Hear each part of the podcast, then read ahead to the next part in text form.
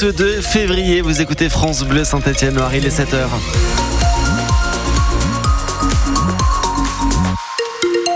Des nuages en majorité, quelques éclaircies, un tout petit peu de pluie. C'est le résumé météo de votre bulletin que l'on détaille juste après le journal Sébastien Cabrita dos Santos.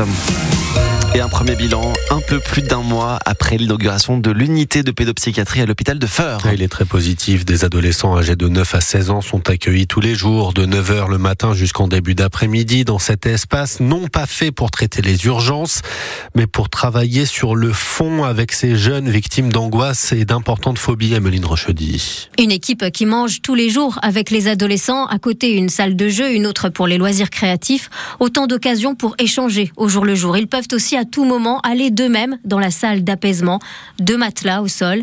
Zoé est éducatrice spécialisée. On s'en servait sur des moments où c'était très compliqué pour certains jeunes, où du coup bah, ils pouvaient aussi se mettre en danger. C'est une salle qui a été conçue exprès pour permettre aux jeunes, soit dans des moments de crise, de venir s'isoler, se retrouver sur un endroit beaucoup plus cocooning, euh, voilà, avec des peluches, des coussins. Il n'y a pas de prise, c'est petit, il y a des lumières tamisées, il y a une enceinte pour mettre de la musique. En face, un bureau pour recevoir les parents qui trouvent enfin un soutien, comme cette mère dont le fils ne pouvait plus aller en classe à cause de ses accès de violence. La maman arrivait aussi à bout et elle nous a aussi appelé à l'aide en disant faut, faut qu'on m'aide quoi. Donc là, elle souffle un petit peu. Ouais, ouais, ouais. Et elle a quelqu'un aussi. Du coup, tous les matins, elle nous appelle pour nous dire comment s'est passé la veille. Et je pense que ça fait du bien aussi de pouvoir livrer ce qui a pu mal se passer. Comme ça, nous, on reprend à chaque fois avec le jeune pour essayer de travailler justement le pourquoi ça n'a pas été, qu'est-ce qui n'a pas été, comment on peut trouver une solution. Les jeunes signent un contrat en arrivant. Ils peuvent venir un mois maximum deux. Le temps pour les cas les plus sévères d'espérer trouver une place, Emeline, dans un centre médico-psychologique, bien que les listes d'attente soient extrêmement longues, six mois pour faire jusqu'à un an à Saint-Étienne. Plus de 200 personnes réunies à Saint-Étienne pour suivre à distance l'entrée au Panthéon de Missac-Manouchian. Sur la place Jean Moulin, au moment même, hier soir, où la cérémonie se déroulait à Paris, hommage de toute une nation à ce résistant arménien fusillé par les nazis il y a exactement 80 ans,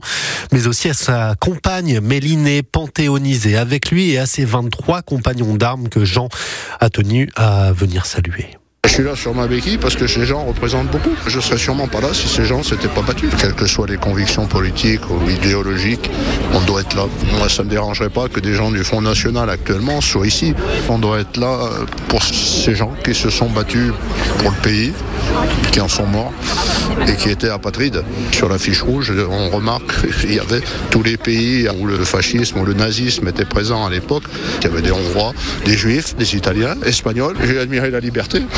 C'est les gens qui se battent pour la liberté, pour des convictions. Il faudrait prendre des décisions aujourd'hui. Je ne sais pas si j'aurais le courage de faire ce qu'ont fait ces gens à cette époque. D'autant plus si j'étais dans un autre pays. C'est formidable. Jean, l'un des 200 manifestants stéphanois, hier soir, les hommages se poursuivent encore aujourd'hui, notamment à Rive de Gier avec la diffusion du film L'armée du crime de Robert Guéguidian qui retrace l'histoire du groupe. Il y a aussi une exposition à la médiathèque de la ville. Sont même pas encore en âge de conduire et ils ont pourtant été interpellés au volant d'une voiture volée. Deux jeunes de 14 et 15 ans ont refusé de s'arrêter en début de semaine, quartier Montplaisir à Saint-Étienne. Les policiers les ont poursuivis jusqu'à la sortie d'autoroute de Saint-Chamond. Ils ont été placés en garde à vue puis présentés à un juge. Si vous avez été victime de sécheresse ces dernières années, plus particulièrement aussi des inondations du 29 juin, la ville de Saint-Étienne souhaite en savoir davantage.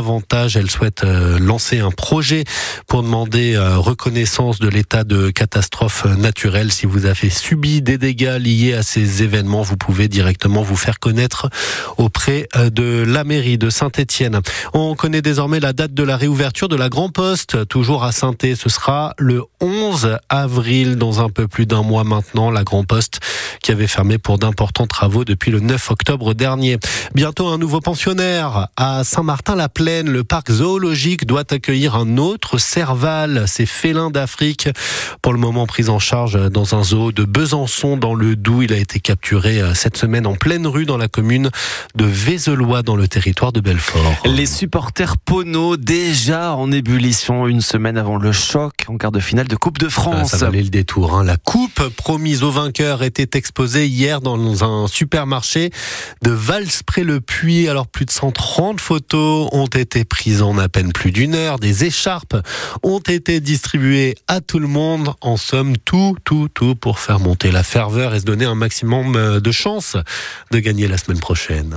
À la base, euh, on est venu faire des courses et puis on a vu le stand, alors on est venu encourager un peu l'équipe de Petit Possé. On est déjà venu pour les féminines de voir la Coupe de France. C'est toujours ça de soutenir euh, la ville, qui c'est les petits, les grands, les filles. Il faut toujours soutenir la ville qui nous représente. Ça fait quoi de la voir en vrai?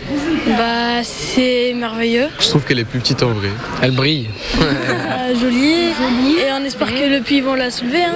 On est tous derrière les Bleus, donc euh, et on espère une victoire jeudi prochain. Vous y serez? Oui, oui, oui, Tous ceux à qui je pose la question me disent bien sûr. bien entendu, évidemment. Et il n'y aura plus personne au puits ce jour-là. J'ai peur que ça soit un petit peu mort les rues. non, tout le monde sera au, au chaudron, dans le chaudron. Les fans du Puy Foot avec Aurélie Jacquan. Et bien sûr qu'on y sera dans le chaudron pour supporter notre Mmh. petit poussé. France Bleu Saint-Étienne-Loire vous fait vivre l'événement. C'est jeudi prochain contre Rennes, pensionnaire de Ligue 1, l'élite du foot français. D'ailleurs, dans quelques minutes, nous vous offrirons vos places hein, pour ce quart de finale euh, à suivre le 22 février, donc à Geoffroy Guichard. L'entraînement est ouvert au public. Ce matin, 10h30 à l'Etra pour les fans de l'AS Saint-Etienne. Avant euh, la réception d'Annecy ce week-end, le COP Nord restera fermé en revanche sur décision de la commission de discipline. Sanction après le spectacle pyrotechnique euh, à Geoffroy Guichard il y a 10 jours lors de la raclée face à l'Estac de Troyes. Et puis Jean-Louis Gasset, déjà dans le grand bain, à peine arrivé il y a deux jours à la tête de l'Olympique de Marseille, l'ancien entraîneur des Verts, joue son premier match européen ce soir. L'OM reçoit les Ukrainiens du Shakhtar Donetsk et a besoin d'une victoire pour poursuivre son épopée en Europa League tenue en échec de partout au match aller.